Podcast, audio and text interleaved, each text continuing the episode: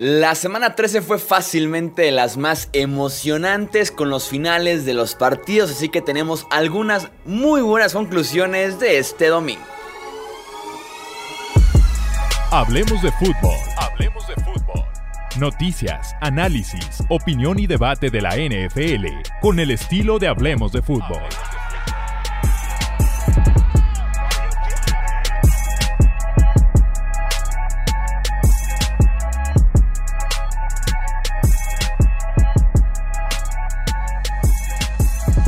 ¿Qué tal amigos? ¿Cómo están? Bienvenidos a un episodio más del podcast Hablemos de Fútbol. Yo soy Jesús Sánchez y es un placer que me acompañen para comentar las conclusiones, las lecciones de esta semana 13. Como les decía en el intro, fue una bastante interesante, bastante emocionante, sobre todo vi el Red Zone, vi el Red Zone la mayor parte del, del día.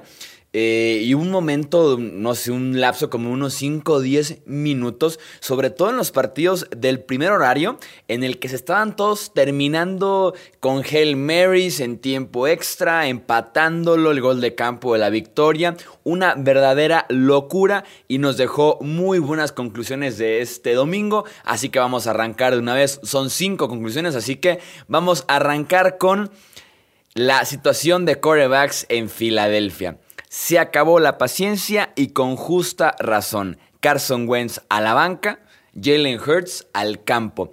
La ofensiva no caminaba, estaba estancada, repetía los mismos errores una y otra vez, los mismos pecados. Filadelfia semana a semana, por lo menos a la ofensiva, se estaba muriendo de lo mismo constantemente y justamente fue que ya se acabó esa paciencia, fue que se acabó el tiempo de Carson Wentz eh, para el tercer cuarto del partido en contra de Green Bay con apenas tres puntos eh, en el marcador. Carson Wentz muy, pero muy inefectivo y fue momento de ver a Jalen Hurts. Sobre Jalen Hurts lo vi bien. Eh, mostró mucha más calma en la bolsa de protección, eso sin duda alguna ayuda. Eran dos, tres pasos y evadía la presión con cierta disciplina para poder seguir buscando un receptor eh, que estuviera corriendo su ruta, para poder escapar de la presión eh, con cierto orden, a diferencia de, Carson Wentz que en cuanto sentía algo de presión, en cuanto sentía una mano encima, que la bolsa se colapsaba, eh, el balón lo guardaba y empezaba a rebotar en sus propios linieros ofensivos, tratando de extender la jugada cuando parecía ya perdida, venía a partir de ahí los fumbles, venían las intercepciones, entonces Jalen Hurts le reconozco mucho eso, la calma y la disciplina para evadir la presión, seguir buscando a sus wide receivers. Su prioridad no es correr a diferencia de Wentz en muchas ocasiones y si lo hace se siente el balón en manos muchas más seguras que las de Wentz. Entre lo negativo que vi con Hurts en estos dos cuartos, fue muy breve lo que se puede decir, eh, del coreback novato, sus pases un poquito altos.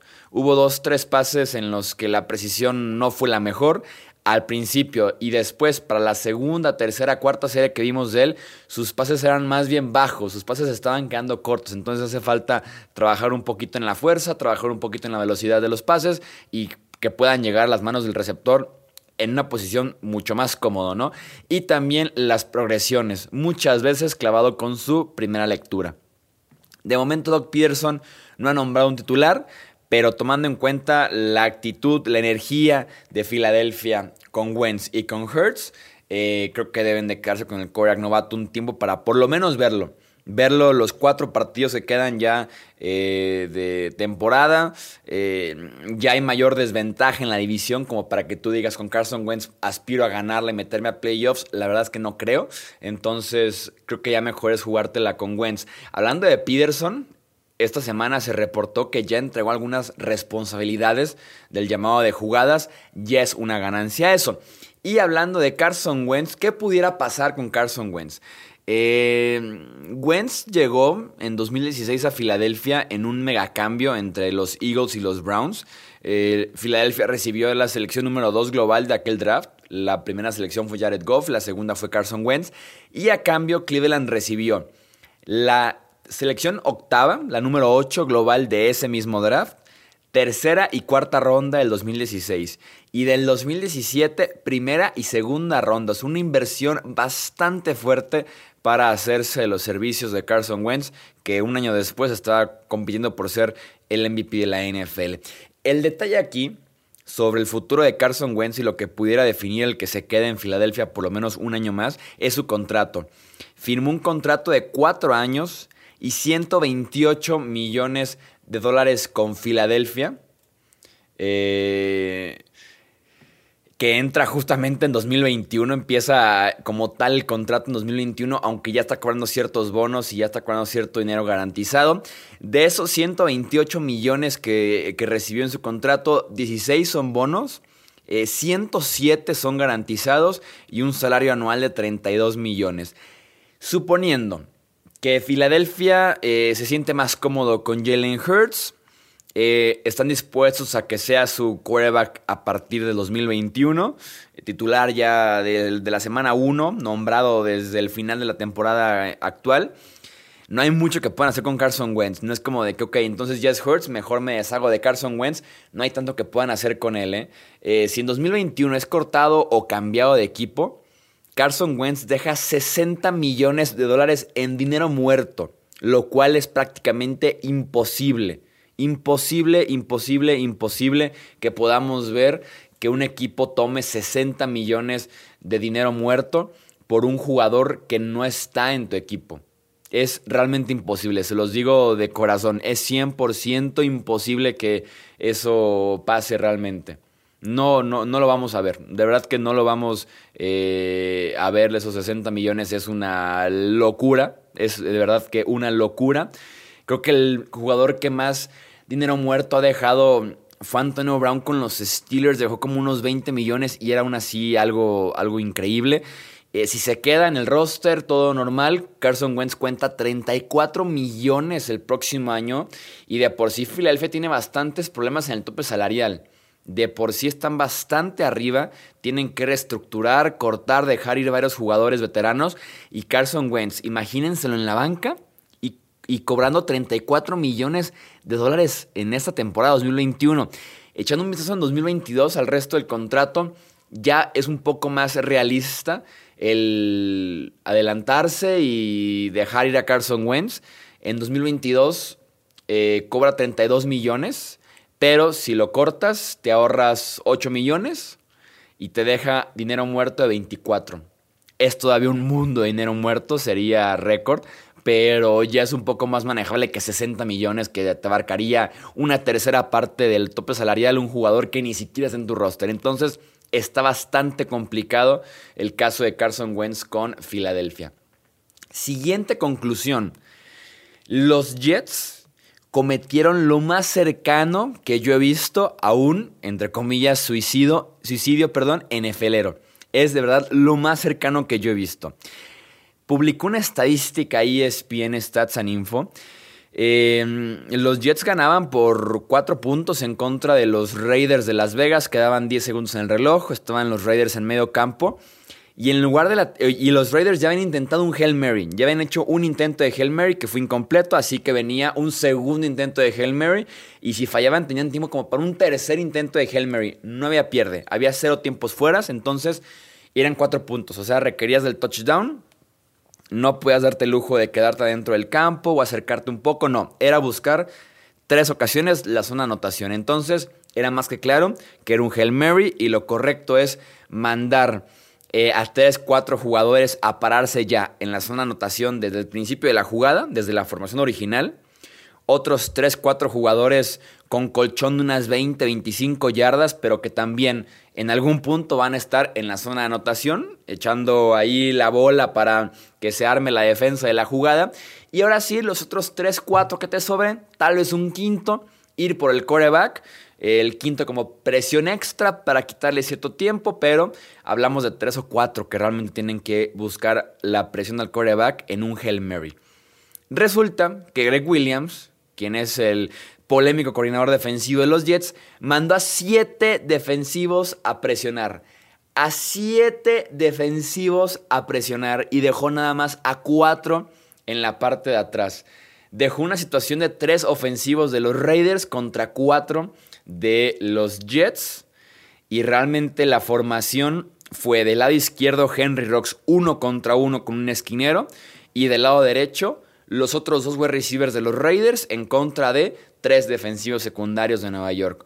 Doble movimiento, que no sé por qué el esquinero se comió el doble movimiento, si nada más que claro que tenía que terminar su ruta yendo recto hasta la zona de anotación y pase de 46 yardas, uno contra uno, se lo llevó en velocidad Henry Rocks porque el esquinero ni siquiera le dio un buen colchón, tomando en cuenta que es un velocista, que es el jugador más rápido del draft y terminan perdiendo su partido y se quedan todavía sin victorias después de 13 semanas de temporada. Ahora sí, la estadística que les decía de ESPN. Los Jets mandaron, como les digo, a 7 defensivos a presionar. Son el único equipo desde por lo menos 2006, que es el año en el que se empezó a recabar esta información, en mandar a 6 o más jugadores en los últimos 15 segundos de un partido ganando por entre 4 y 8 puntos, o sea, touchdown obligatorio, y a 40 o más yardas de la zona anotación, o sea, escenario 100% de Hail Mary. Había 251 jugadas de este estilo antes de hoy. Y los Jets son el primer equipo en firmar su muerte mandando a 7 defensivos a presionar. Insisto, es un, es un, intento esto de suicidio, o sea, era querer perder el partido. No sé si fue una agresividad desmesurada de Greg, de Greg Williams, si fue buscar la derrota para poder asegurar el número uno del próximo draft, eh, si fue tener la cama a Adam Gaze y hacer lo que da el mar a él como el head coach que perdió el partido, el 0-16, no sé qué pasó, pero eh, desde que empezó la jugada y vi que venía la casa entera, dije con que Carson Wentz, digo, con que Derek Carr ponga el balón en el aire es más que suficiente para que eh, hagan una jugada, porque está desprotegida la defensiva secundaria y salvaron a los Raiders, ¿eh?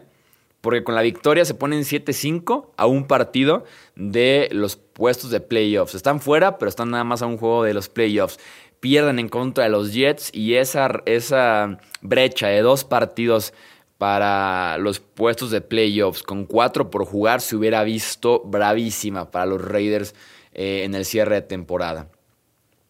Siguiente conclusión. No sé cómo Anthony Lynn, al momento de grabar este podcast, tiene todavía un trabajo. Ya decía la semana pasada, fue tan criminal, fue eh, tan lamentable el final de la semana pasada en contra de Buffalo, que se merecía salir ya de ya, se quedó una semana más. Y fue tan triste la derrota, fueron tan superados por los Patriots este domingo que me sorprendería bastante que se quede. Y si sobrevive esta, seguramente ya se va hasta el final. Pero sí, su salida está más que asegurada, ¿no? Eh, pierden 45-0 en contra de los Pats. Es la peor derrota en la historia de la franquicia. En equipos especiales te hicieron un regreso de despeje a touchdown y un gol de campo bloqueado a touchdown. La defensiva eh, se comió 165 yardas terrestres y dos touchdowns con todo y que es lo único que sabe hacer bien ahorita la ofensiva de Nueva Inglaterra. Eh, la ofensiva te produjo cero puntos. Herbert lanzó dos intercepciones, fue capturado en tres ocasiones, golpeó en otras 11 veces. Eh, el equipo fue superado de inicio a fin en las tres facetas del juego. Así de sencillo. Hay una estadística muy buena de Football Outsiders que se llama esta página. Tienen como una, mm, un sistema de analíticas que se llama DVOA que mide de alguna manera la efectividad de diferentes jugadas, de diferentes unidades, diferentes equipos incluso. Y los equipos especiales de, los Chargers después del partido de hoy tienen un DVOA, que es esta estadística, de menos 15.3%. El más cercano tenía menos 8%. Así de malos son los equipos especiales de los Chargers. Es realmente eh, lamentable semana a semana lo que hacen en esta faceta en Los Ángeles pinta para desde la temporada 1985 para ser el segundo peor equipo en equipos especiales de la NFL, nada más por encima del menos 15.4% de los Bills de la temporada 2000. Y también solamente en este partido los Chargers, en esa misma estadística de DVOA, pero ahora sí, cocheo, ofensiva, defensiva, equipos especiales, todo en general, menos 114% de rating. Menos 114% de rating. Sin duda alguna es el peor partido que han registrado esta temporada. Eh, y como les digo, además es la peor derrota en la historia de la franquicia de los Chargers. Siguiente conclusión. Los Cleveland Browns querían una victoria convincente. Ahí la tienen. Se acabó por lo menos durante esta jornada esa narrativa de que los Browns no le habían ganado a nadie. Que era una narrativa hasta cierto punto cierta. Antes de hoy, 7-0 contra equipos malos. 1-3 contra equipos buenos, siendo los Colts esa única victoria. Eh, mis respetos, el marcador no indica realmente lo que pasó. Este partido estaba 38-7 al medio tiempo. Es una de las primeras mitades más convincentes y dominantes del año. De visitante además, y contra un equipo que estaba 8-3 y que venía de apalear a los Colts. Escucha nada más la secuencia con la que inician eh, los Browns. Gol de campo para iniciar el partido de, ellos, un gol de campo para empezar. Su defensiva detiene en cuarta oportunidad. Su ofensiva, touchdown. Su defensiva, en la primera jugada, fumble a Derrick Henry. Su ofensiva, touchdown. Eh, los Titans hacen touchdown en la siguiente serie ofensiva. Se pone el partido 17 a 7. Viene la ofensiva de los Browns, una jugada, touchdown. Viene la defensiva, tres jugadas y fuera.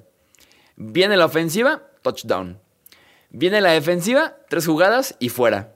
Viene la ofensiva, touchdown. Y la defensiva para cerrar la segunda mitad, otro fumble provocado, como no. Para irnos al descanso, 38 a 7. Anotó puntos en sus primeras seis series ofensivas antes de despejar en el tercer cuarto. Y además tenía eh, ya tres robos de balón, una cuarta, dos fumbles y además tenía eh, dos despejes en esa primera mitad. Un dominio brutal por parte de Cleveland. La defensiva es mala, pero se puede esconder detrás del ataque terrestre, como ha sido en gran parte de la temporada, o se puede esconder detrás de una explosión ofensiva como la de Baker Mayfield hoy. Está bien, es la defensiva de los Titans, pero aún así, que tu quarterback te lance cuatro touchdowns en una mitad, te va sí o sí a ilusionar. Además, involucrados Rashard Higgins, involucrados Donovan People Jones, que era mucho equipos especiales que tiene por ahí un rol estirando el campo en esta ofensiva. Jarvis Landry también involucrado con un touchdown. Entonces, ilusiona en ese sentido ver a Baker Mayfield y una versión, tal vez la mejor versión que hemos visto de Mayfield en un solo partido en su carrera en la NFL. Así de bueno y así de dominante fue en este encuentro. Y ya para cerrar la última conclusión, los Giants encontraron su estilo y están viendo los resultados.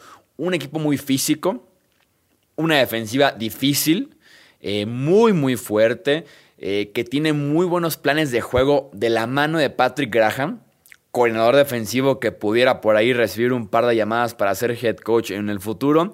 Su secundaria ha mejorado ha sido mucho más sencilla recientemente. Me, dio la impresión al principio de la temporada que con tantos cambios que habían tenido en la secundaria, estaban además jugando muy complicado, muy complejo el sistema de la secundaria. Poco a poco ha sido más sencillo. Se ha notado en los resultados de la defensiva. Leonard Williams está teniendo tal vez el mejor año de su vida. Eh, jugando con la etiqueta de jugador franquicia. Le espera una muy bonita agencia libre en 2021 a Leonard Williams. Hoy Russell Wilson capturado cinco veces, dos y media capturas son de justamente Leonard Williams. Y desde que Joe Judge se involucró en la línea ofensiva, juega mucho mejor. Esta línea ofensiva que estaba eh, con otro entrenador que después se peleó con Joe Judge, que fue despedido, este ex ofensivo de los Dallas Cowboys Colombo, eh, pero en ese sentido, en cuanto se involucró Joe Judge, cambió bastante incluso el nivel de los novatos, de los jugadores jóvenes, se notó ahí la mano. El día de hoy, 174 yardas entre Wayne Gallman y Alfred Morris corriendo. Se notó un dominio de la línea ofensiva con los tackles defensivos de Seattle y además en el segundo nivel con los linebackers. Tienen ya cuatro victorias consecutivas y eh, están ahorita como líderes de la división este de la NFC. No es tanto mérito tomando en cuenta la división, pero al final de cuentas son líderes de la división. Tienen ventaja en el momento en que grabamos este podcast de medio partido sobre Washington y de un partido y medio sobre los Dallas Cowboys. Pero Washington y Dallas, que juegan el lunes y en martes respectivamente, no son favoritos en sus partidos. Washington va en contra de Pittsburgh, Dallas va en contra de Baltimore. Entonces es factible, es posible que caigan estos dos equipos, lo cual te, te, daría un fin de semana redondo para Nueva York, ¿no? En el que ganan ellos, los demás pierden y toman por lo menos un partido de ventaja en el este de la NFC. Vamos viendo si se concreta esto, pero así es. 5-7 los Giants con su propio estilo enrachados con todo y que no jugó eh, Daniel Jones, que Cole McCoy fue su quarterback titular en este partido, además en Seattle ganando. Eh, los Giants no les espera un calendario sencillo para nada, de hecho todo lo contrario. Eh, se enfrentan en la semana 14 Arizona, semana 15 Cleveland, esos dos son de local. semana 16 en Baltimore y semana 17 cierran eh, en casa contra los Dallas Cowboys. Entonces, nada sencillo, pero pinta bien el proyecto de Joe Judge y los gigantes de Nueva York. Eso es todo entonces por este episodio de conclusiones de la semana 13 de la campaña 2020 de la NFL. Los leo. Ahora ustedes, Twitter, Facebook, Instagram nos encuentran como Hablemos de Fútbol o también en Twitter eh, arroba Chuy Sánchez guion bajo. Yo soy Jesús Sánchez y eso es todo por este episodio. Gracias por escuchar el podcast de Hablemos de Fútbol. Para más, no olvides seguirnos en redes sociales y visitar hablemosdefutbol.com.